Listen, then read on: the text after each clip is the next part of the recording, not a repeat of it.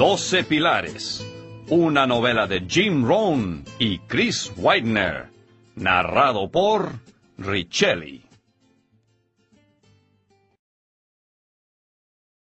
Prefacio Uno de los más grandes cumplidos que he recibido fue el de un amigo quien me dijo que las lecciones de vida y liderazgo que yo enseño son verdades eternas y no algo de moda o pasajero. Creo que hay principios fundamentales de éxito, verdades eternas y universales que hombres y mujeres de todas las generaciones pueden aplicar para tener éxito en cada área de sus vidas. Soy un gran admirador de Jim Rohn y me siento privilegiado de haber sido elegido por él para ser coautor de los doce pilares, enseñando las verdades eternas de uno de nuestros grandes maestros de la motivación. Jim ha viajado por el mundo durante casi 40 años, explicando los principios y filosofías asociadas con los doce pilares del éxito.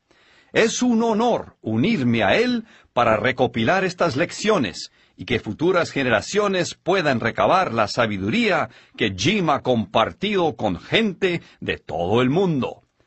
Reconocido en 1980 y 1990 como el primer filósofo de negocios en Estados Unidos, el mensaje de Jim Rohn ha continuado influenciando en el siglo XXI a millones de vidas a través del mundo, incluyendo a muchos de los más respetados hombres de negocios, oradores y escritores cuando en el verano de 2004 recibió el premio al orador más influyente de la Asociación Nacional de Oradores, el honor más alto de la profesión de oradores, me di cuenta lo determinantes que han sido las palabras de Jim para moldear los pensamientos y las ideas de aquellos que a su vez moldean los pensamientos e ideas de millones de personas en todas partes.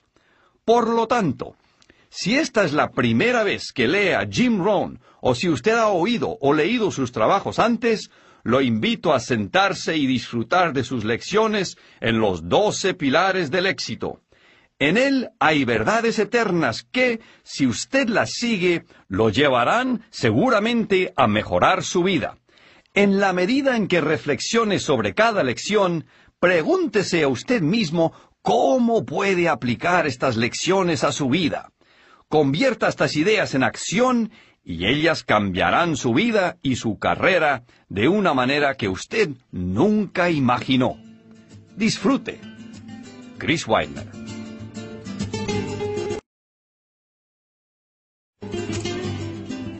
Prefacio. Con frecuencia, los que atienden mis seminarios me preguntan por qué, a mi edad, continúo viajando por todo el mundo hablando y enseñando? Mi respuesta es simple, para dejar un legado. Imagine conmigo, por un momento, si alguien, mucho después que yo haya muerto, en algún lugar encuentra una caja de viejos y empolvados libros. Encuentra un libro mío y algo en su cubierta lo invita a abrirlo. Le quita el polvo, lo ojea y de pronto hay una frase que lo motiva a leerlo. Y a medida que lee, las palabras se salen de la página y entran en su vida, cambiándola de una forma persuasiva, dándole la visión de quien puede llegar ser, cómo puede cambiar, cómo puede diseñar la vida que desea y la forma de lograrlo. Ese es el momento cuando comienza a ver claro y el milagro se hace realidad. Este es mi por qué. Con esto en mente, Chris Widener y yo les presentamos los doce pilares. Hemos hecho el intento de mezclar todos los principios y enseñanzas fundamentales que hemos compartido por más de 40 años y creamos una historia entretenida y única con tres personajes de ficción, Michael, Charlie y Mr. Davis. Nuestra esperanza es que tan pronto usted lea este libro, esos pilares comiencen a ser la base sobre la cual usted construya su éxito actual y futuro y lo haga realidad. Pero después le voy a pedir que dé un paso más allá. Cuando conozca y maneje bien estos pilares, entonces es su turno de crear su propio legado, enseñando a otros la misma ruta para que tenga la satisfacción de haber usado su poder sabiamente y que usted, su familia, su comunidad y sus negocios sean bendecidos a través de este viaje que la vida nos ha planteado a todos nosotros. Por su éxito. Jim Rohn.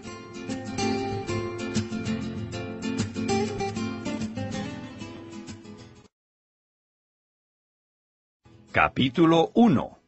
Un encuentro casual. La única forma para que las cosas cambien es que usted cambie. ¡Qué fastidio! dijo mientras su mano golpeaba el tablero del auto. No aguanto más este auto. Esto resume la vida de Michael Jones. Fastidio y no aguanto más. Cuarenta años de edad. Un matrimonio de quince años en el cual todavía no sabe cómo comunicarse con su esposa y dos niños a los que escasamente conoce. Añádale a esto un trabajo aburrido que no lo motiva y que escasamente le da para pagar las cuentas. En pocas palabras, un fastidio. ¿Qué pasó con su vida? ¿A dónde se fue? Eran una pareja llena de sueños cuando salieron de la universidad. Tenían toda la vida por delante y nada parecía imposible. Estaban llenos de energía y querían hacer muchas cosas. Pero ahora se encontraban muy lejos de lo que una vez soñaron ser. Michael amaba a Amy, pero su relación no era lo que podría haber sido. Se fueron separando poco a poco y ahora no sabían cómo arreglarlo. Los niños eran maravillosos, pero no había ninguna conexión con ellos según lo que él pensaba que cualquier familia normal debía ser. Y su trabajo definitivamente no era lo que él quería. Un hombre a su edad, ganando un modesto sueldo y sin alternativas. No, esto no se parece en nada a lo que había imaginado. Se sentía estancado, con un trabajo sin posibilidades y muy pocas o nulas relaciones. Esto no era el éxito ni la felicidad que él y Amy habían planeado. Pero su vida estaba a punto de cambiar. Este auto es lo peor, pensó, mientras el auto se apagaba entre ruidos y corcoveos. Iba a cuarenta kilómetros por hora cuando el motor se paró y solo logró estacionarlo cerca de una señal de pare en la carretera. Iba a atender una llamada de un cliente y nunca había tomado esta carretera. Era larga y sinuosa y servía de atajo entre dos grandes autopistas. Observó que no había muchas casas en este camino. Cuando el auto se paró, Michael salió y caminó alrededor de él. No sabía nada de mecánica, por lo tanto no tenía nada que hacer.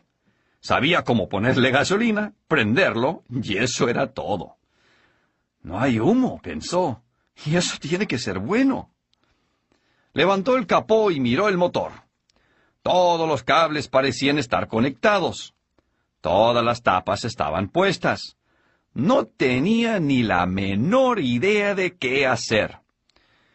Debía haber tomado clases de mecánica en el colegio, pensó.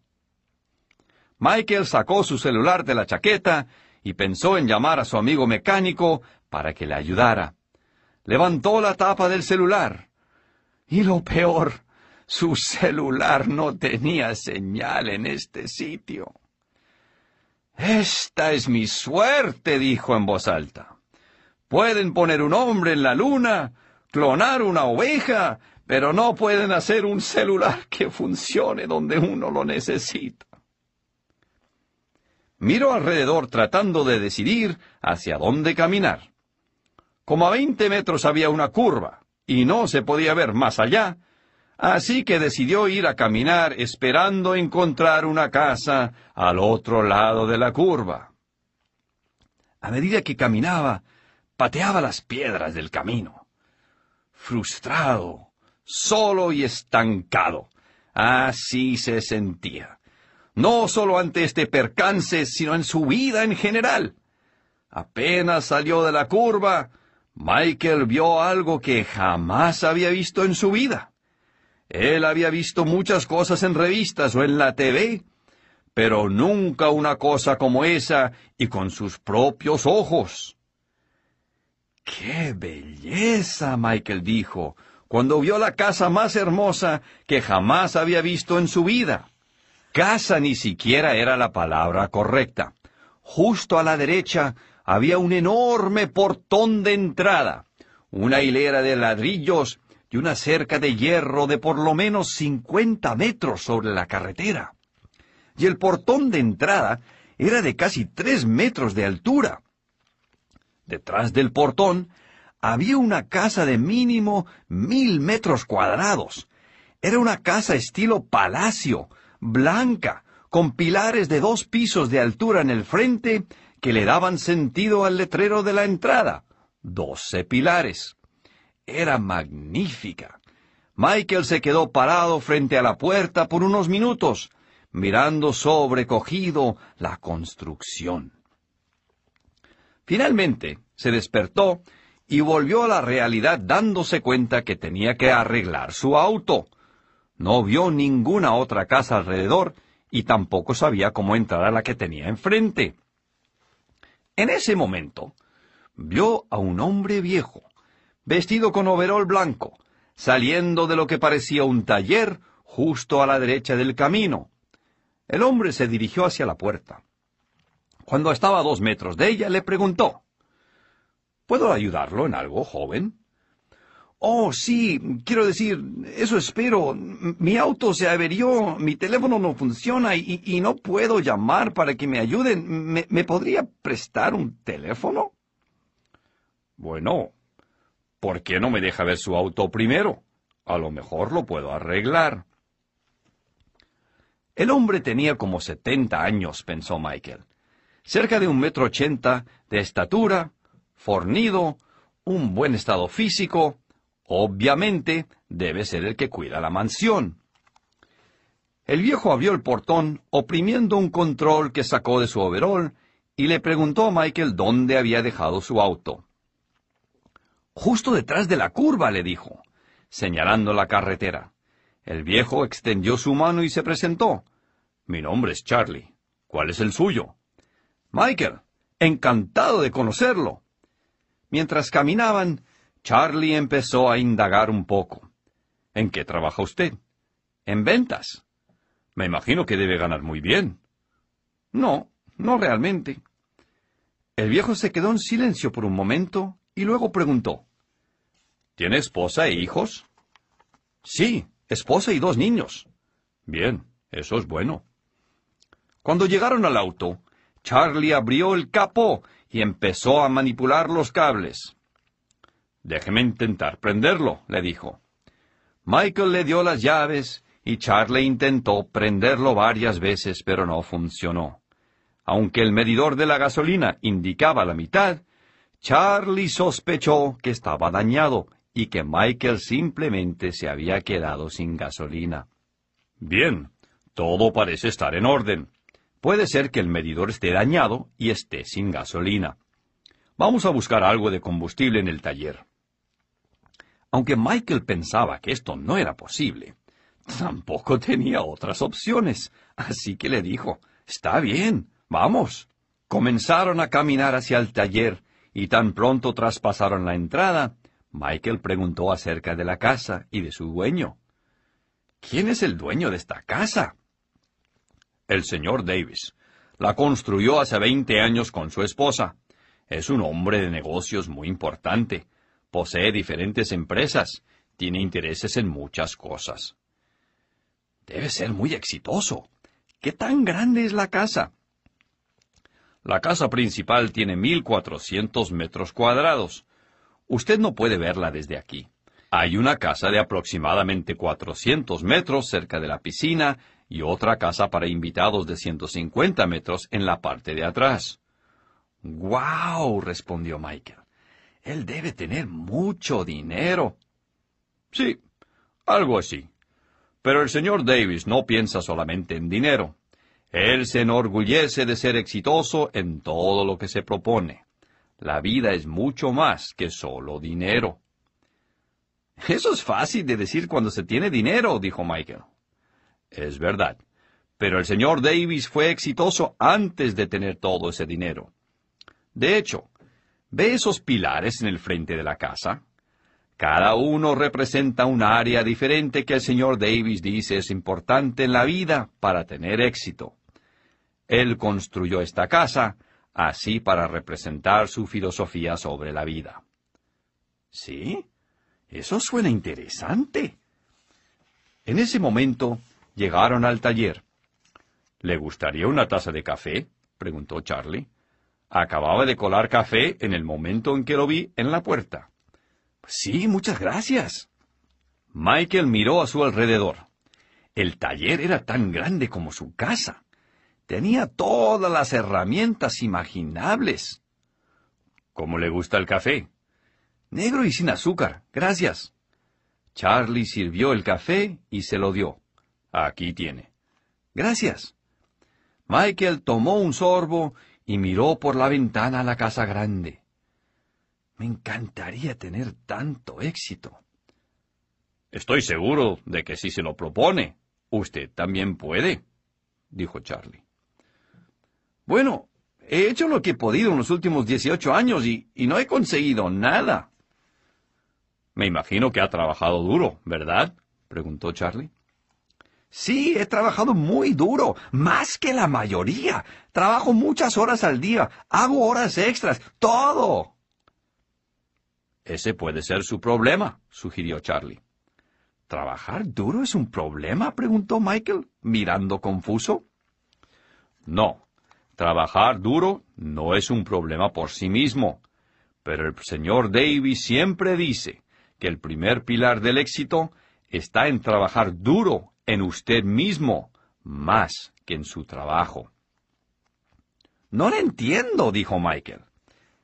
El señor Davis tiene los doce pilares del éxito como le comentaba. El primero habla del desarrollo personal, el éxito viene cuando usted se desarrolla más allá de lo que actualmente es.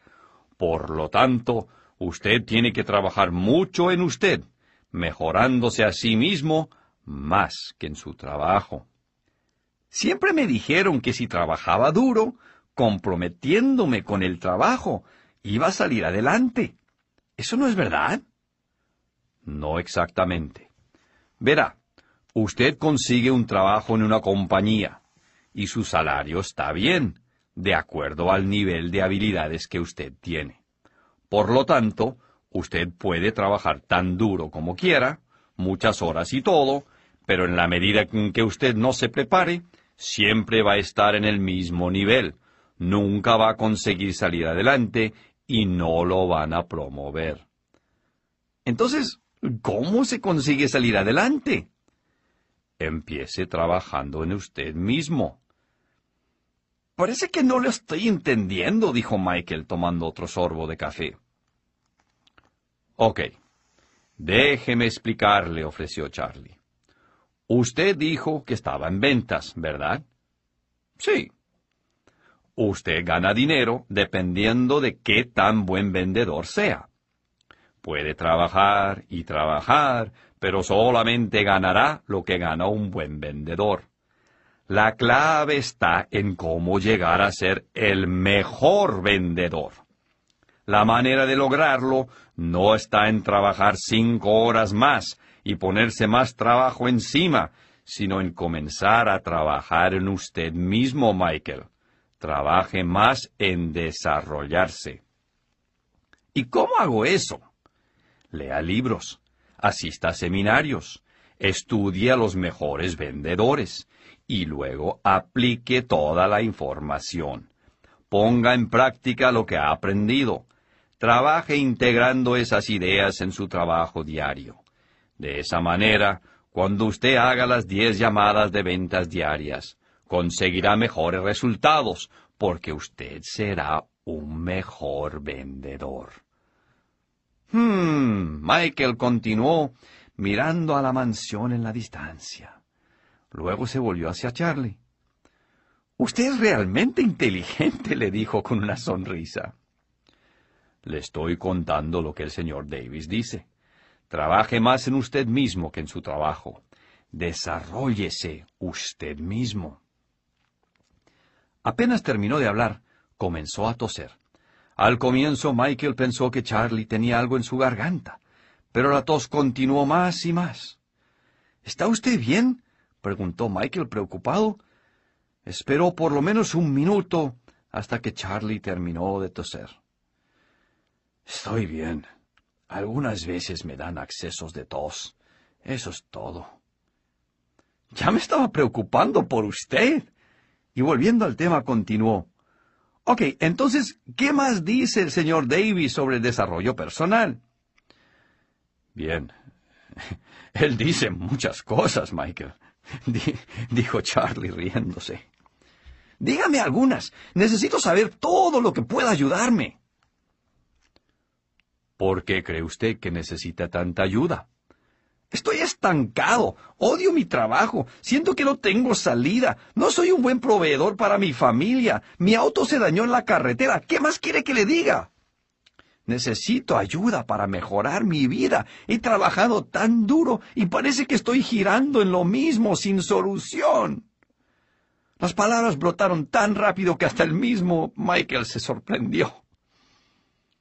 Ya que lo pone de esa forma, déjeme pensarlo. Charlie hizo una pausa y miró hacia el techo. Un momento después, levantó el índice de su mano derecha. Aquí hay algo para usted, dijo. Vamos a ver si puedo citar correctamente al señor Davis. Cada ser viviente parece esforzarse al máximo, excepto los humanos. ¿Qué tan alto crece un árbol? Tan alto como le es posible. Los seres humanos tienen la posibilidad de escoger. Ellos pueden escoger ser todo o ser menos. ¿Por qué no estiran al máximo su medida y son todo lo que pueden ser? Charlie sonrió, orgulloso de haber recordado correctamente. Pero yo lo he intentado, protestó Michael.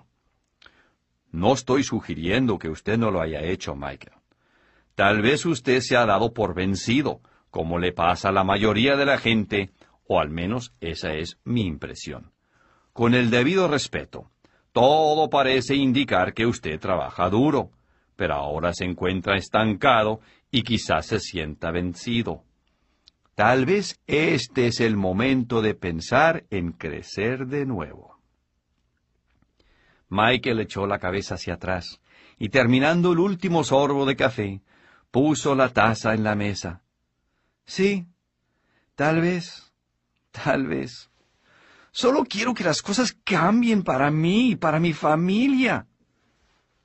Charlie se levantó y empezó a caminar hacia la puerta de atrás. Venga conmigo. Llevaremos un poco de gasolina y en el camino al auto le diré una última cosa para que la piense. Charlie y Michael salieron. Tomaron una lata de gasolina, la llenaron y caminaron de vuelta hacia el auto. Una vez allí, Charlie echó la gasolina en el tanque. Intente prenderlo, Michael. Desde dentro del auto, Michael intentó prenderlo, bombeando el acelerador. Después de unos segundos, el motor comenzó a funcionar. No puedo creerlo, pensó. Estaba seguro que habían arreglado el medidor. Sintió un golpe en la ventana Miró y vio a Charlie. Muchas gracias, le dijo. Estoy avergonzado. Mire que quedarme sin gasolina. ¿Cuánto le debo? Nada. Nada de verdad. Considérelo un regalo del señor Davis. Ok, respondió Michael sonriendo. Lo haré. Dele las gracias de mi parte. Sabe, Le debo otra parte del consejo del señor Davis, le dijo Charlie mientras se acercaba a Michael. ¿Sí? ¿Qué cosa es? preguntó Michael emocionado. Usted dijo que quería cambiar las cosas para usted y su familia, ¿verdad? Sí, realmente quiero hacerlo. Como le he venido diciendo, el señor Davis dice que la única forma de que cambien las cosas es que usted cambie. ¿Qué va usted a cambiar para que cambie su vida? Si continúa viviendo como ahora, seguirá teniendo la misma vida que tiene. Así es como funciona. Michael se quedó mirando en el capó. En su mente él sabía que había muchas cosas que quería cambiar, cosas que él sabía que tenía que cambiar. Charlie le dio un golpecito al auto y dijo, Ok, suficiente por hoy. Piense en eso, Michael. Siéntase libre de venir y le contaré más acerca de los pilares del éxito del señor Davis. Le dio una tarjeta que simplemente decía Charlie, con un número de teléfono. Este es el número de mi taller. Es la mejor manera de encontrarme. Llámeme la próxima vez que venga. Lo haré, respondió Michael, lo haré. ¿Quiere que lo lleve hasta el portón? No, gracias. Necesito hacer ejercicio.